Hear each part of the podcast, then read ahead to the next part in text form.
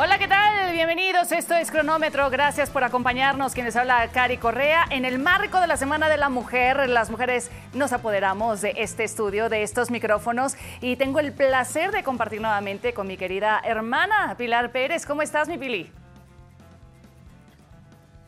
Muy bien, Cari, qué gusto saludarte. Estamos aquí tomando cronómetro, ya lo dices, en un mes muy especial y con muchos temas alrededor, porque estamos a nada de que arranque la jornada 10 del fútbol mexicano y que también se cumpla un año de ese veto al Estadio Corregidora por los terribles sucesos de violencia que el 5 de marzo del año pasado sucedieron. Eh, hay una entrevista de David Feitelson específicamente con Adolfo Ríos para platicar un poco de lo que ha pasado en este año y por supuesto analizar después de que escuchemos las palabras qué ha cambiado después de ese terrible día que manchó el fútbol mexicano. Vamos a escucharlo.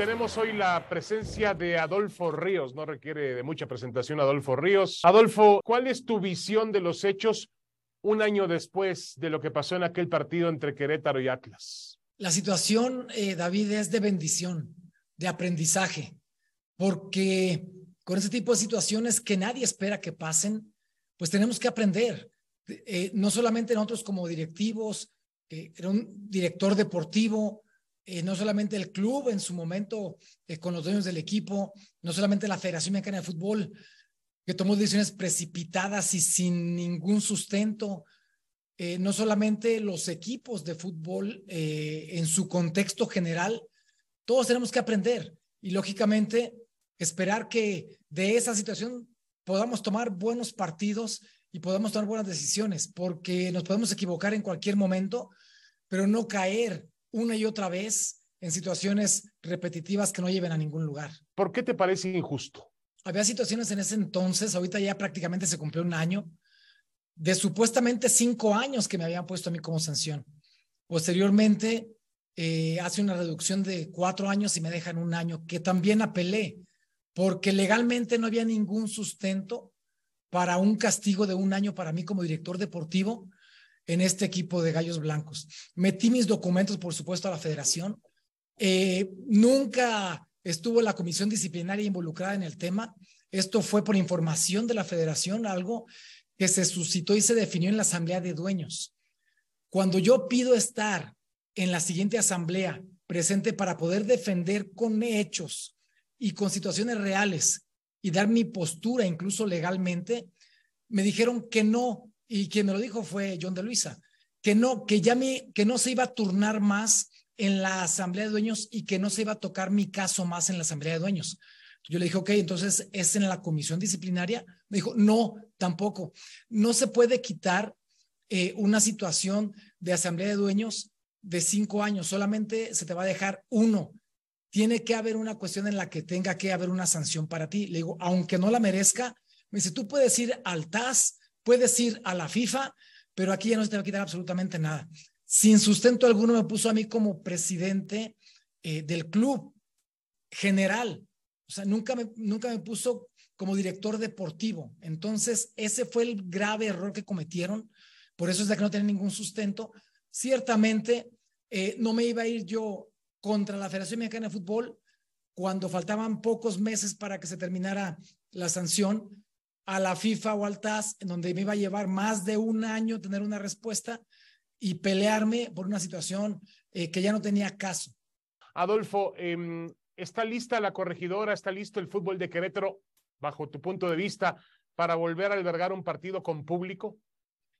Mira, eh, prácticamente David, a los Gallos Blancos los desahuciaron con esa situación de sanción, porque eh, estar jugando sin público, estar yendo a entrenar sin tener una, situación de cercanía con su afición, con un estadio cerrado, unas instalaciones que tristemente, tú ves las instalaciones están cayendo, las canchas están completamente secas, o sea, lo que hoy en día a un dueño que obligan porque así fue, a un dueño que obligan a tomar cuando ya, a tomar al equipo, cuando ya prácticamente habían hecho una negociación con los dueños anteriores, pues lo obligan prácticamente a que jugadores que de alguna manera no tenían eh, en planes, en este caso me refiero a, a, Tijuana, no tenían en planes para su equipo, pues los empezaron a, a, mandar a Gallos Blancos para completar esa situación de planilla y poder tener un equipo o jugadores de alguna manera más cercanos.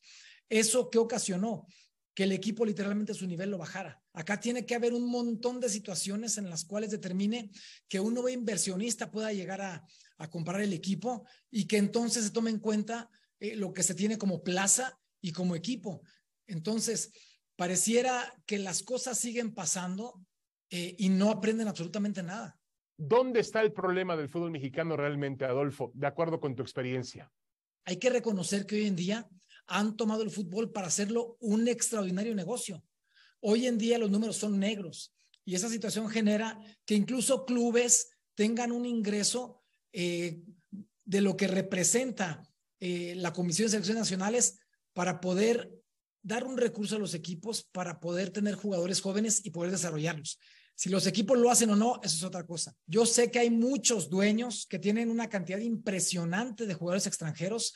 El tema de Grupo Caliente tiene jugadores por todos lados que incluso tienen que tener un contrato muy largo y lo están manteniendo aunque no estén acá en México. Tiene que bajar el número. Eso es una situación innegable. El descenso y ascenso, yo no coincido una motivación para un jugador joven tener que llegar a un ascenso o tener que llegar a una final y no tener ascenso. O sea, ¿Dónde está la motivación para un jugador que pretende llegar a primera división y que lo puede conseguir en base a un ascenso y que no tenga ese sueño? Todo lo que determina un equipo cuando tiene un mal torneo tiene que tener una consecuencia y esa consecuencia es el descenso.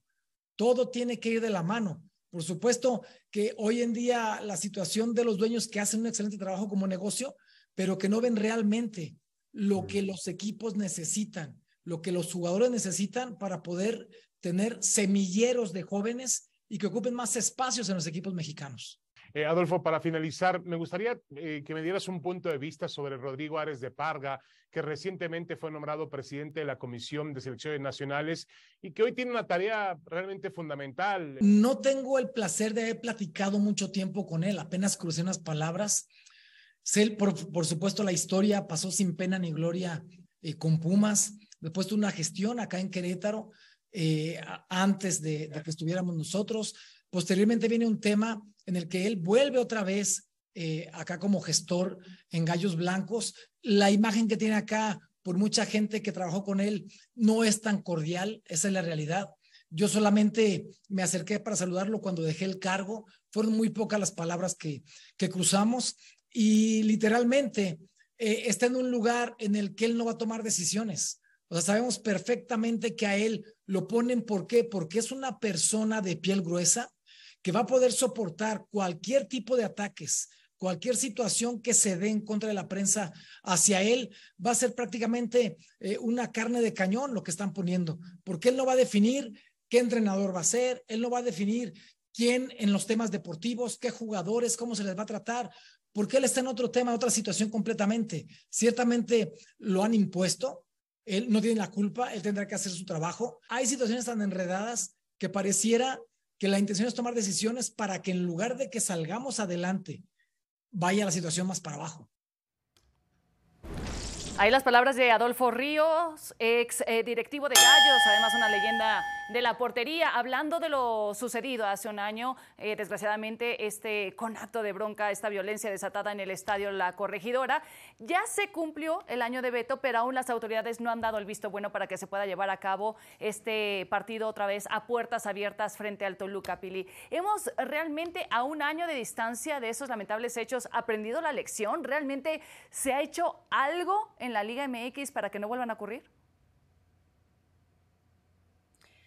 Yo creo que se ha hecho, pero no se ha terminado de hacer. No sé si me doy a entender, porque después de que sucedió esto comenzaron a hablar mucho del Fan ID, de evitar que las porras entraran de visitante y pasa el año, el 5 de marzo se cumple un año de esta tragedia y seguimos viendo que hay quienes rompen las leyes. Estamos hace poco eh, buscando todavía el fan ID de ese aficionado de Atlas, otra vez Atlas, que golpea a un aficionado de Tigres. Eh, poco después de que sucedió esto, hubo un conato de bronca fuera del Azteca entre Cruz Azul y San Luis. Em, hemos visto que justamente fue Santos y Atlas los primeros que quisieron poner eh, lo del Fan ID al pie de la letra, pero no se ha llegado a tener ese tipo de, de soluciones. Eh, el grupo de animación de Toluca, por ejemplo, acaba de ser sancionado por irse a meter al Estadio Hidalgo para el partido contra Pachuca. O sea, en el momento creo que fue tan fuerte y el impacto fue tan grande que se quiso hacer todo y se dijeron muchas cosas y se propuso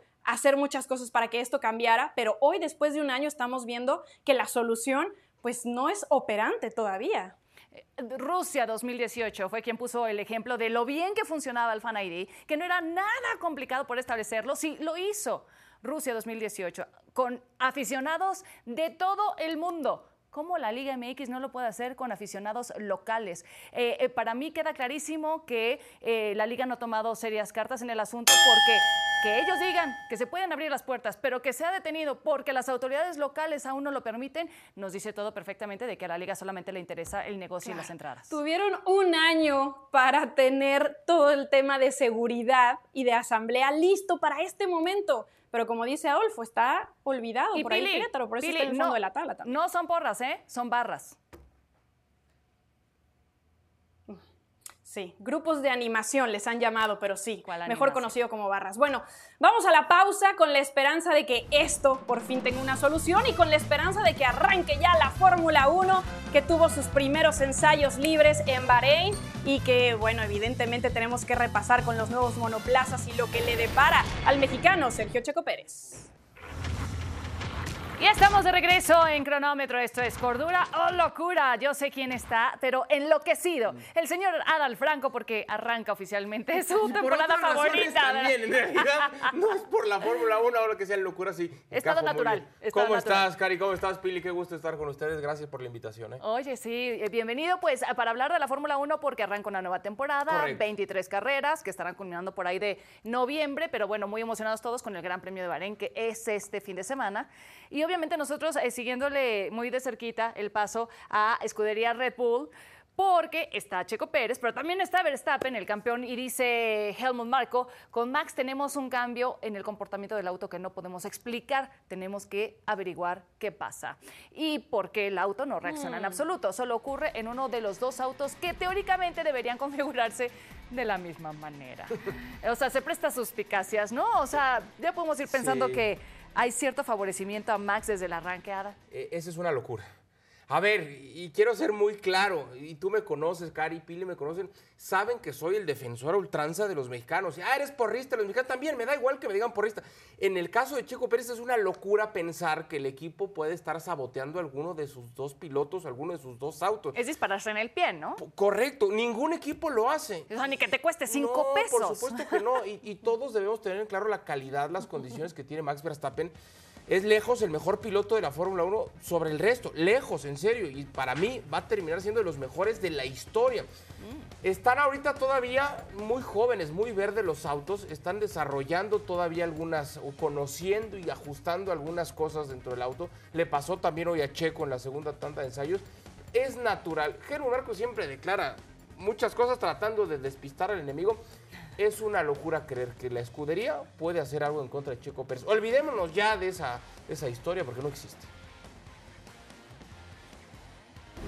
Sí, aunque también hay que decir, pueden estar probando el monoplaza y todos los cambios, porque Red Bull además siempre marca tendencia, lo vemos ahora que muchos intentaron copiar varias cosas del monoplaza anterior, pero también es verdad que Verstappen no siguió el mismo, eh, la misma pretemporada que Checo la terminó antes y que eso puede tener algo que ver.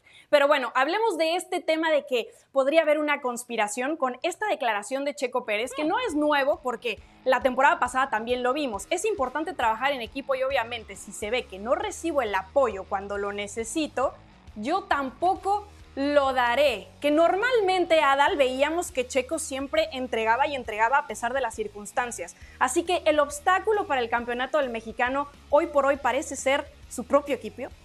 No, tampoco, Pile. Esa también es una locura tremenda. Y, vuelvo a recurrir a la misma expresión. No podemos pensar que el equipo o que el propio Max Verstappen van a hacer todo para impedir que él gane. Verstappen es el piloto uno de la escudería, por supuesto, y es natural, así funciona en la Fórmula 1, siempre hay un piloto uno y dos, a veces lo niegan, pero sigue existiendo así, y el uno es, ha sido y seguirá siendo Max Verstappen, pero está... No ha respetado órdenes cuando se trata de beneficiar a Checo, ¿eh? eh sobre todo en una ocasión, Pili, pero ya no seamos tan rencorosos, olvidemos ese error terrible de Verstappen fomentado, creo yo, y así lo sostuve en su momento, eh, por esa manera en la que su padre lo ha criado y lo ha enseñado. Creo que se equivocó rotundamente. Oye, aparte, no lo si no puede se hacer sentía a gusto o si tenía la duda de, de- de que obviamente su equipo no le respaldaba, ¿para qué firma extensión de contrato? O sea, no hubiera tenido cabida en otra escudería. No, por supuesto que sí, pero un mejor auto que el que tiene ahorita Checo no lo va a encontrar. Tiene el mejor auto, tiene al mejor coequipero, tiene el mejor Y equipo. tuvo la mejor temporada de su carrera. tuvo la mejor temporada de su carrera. Claro que nos hubiera gustado que finalizara segundo en el Campeonato Mundial de Pilotos. Ahora qué bueno que piense así y que diga, yo voy a seguir apoyando. A él lo contratan para apoyar a Verstappen y para ayudar al equipo. Y esa sigue siendo la asignatura. Si quiere extender todavía ese contrato, tendrá que seguir cumpliendo con lo mismo. Pero tiene razón, si Verstappen o el equipo no lo apoyan, pues entonces él ya también se puede poner sus moños, como decimos en México. Bueno, pues estaremos pendientes de ello. Ahora, Mercedes y Ferrari. ¿Es verdad que eh, pinta para tener mejores expectativas el conjunto de Mercedes que Ferrari? Esto era lo que decía Toto Wolf. Confiamos en que tenemos un coche con el que podemos trabajar y estamos en una posición más sólida que hace 12 meses. Sí, porque el año pasado fue una auténtica pesadilla para Mercedes. El auto con el que está trabajando ahorita Mercedes ya llevan rato desde el año pasado, los equipos ya empiezan a trabajar, pero so- sobre todo Mercedes que había tirado la temporada por la borda y en los últimos grandes premios ya habíamos visto esas mejoras por parte del auto de Mercedes. Sí que van a estar muy cerca, pero hay que agregar acá un tercero en discordia, no nada más Ferrari y Mercedes. Aston Martin está sorprendiendo. Muchos dicen que van a ser la gran revelación. Hoy Fernando Alonso terminó como el más rápido en la segunda tanda de ensayos. Es un deseo por encima de lo que creo, pero sí me imagino una temporada mucho más cerrada, Cari Pili, en términos de competitividad. Ya no creo que ya no veremos eh, ta- distancias tan holgadas entre el primero, el segundo, el tercero. En todas las zonas de la pista creo que vamos a ver mucha más competencia y eso es muy sano para el deporte. Que esté bien Red Bull, que esté bien Ferrari, pero que también esté bien Mercedes, pero que también haya un, un cuarto como lo es Aston Martin. Creo que va a ser una temporada muy, pero muy peleada, insisto, Claro. en distintas zonas de la pista. Bueno, pues eh, ya pinta para ser sumamente interesante desde esta primera carrera el domingo. eh, estaremos pendientes con el Gran Premio de Bahrein. Ahí está puesta la invitación para que nos acompañen el Gran Premio de Bahrein este domingo a las 9 del Este, 6 a.m. del Pacífico por ESPN Deportes. Gracias, Adal Franco, por estar con nosotros. Gracias a ustedes, qué gusto, ¿eh? Bueno, y toca cambiar de tema porque estábamos pendientes de la resolución, ¿verdad? De la elección de Alejandro Sendejas, el jugador del América, y finalmente se decantó por el sueño americano, por seguir jugando con el conjunto, con la selección nacional de las barras y las estrellas, con Estados Unidos. Supuestamente eh, Diego Coca ya había tenido conversación con Sendejas antes de lanzar su primera convocatoria de selección mexicana y le había dejado claro que sí estaba en planes siempre y cuando tenía que firmar un documento, cosa que pues ya hoy eh, queda en el olvido porque Sendejas se decantó entonces por los Estados Unidos. Eh, mi querida Pili, ¿por qué no elegir al tricolor?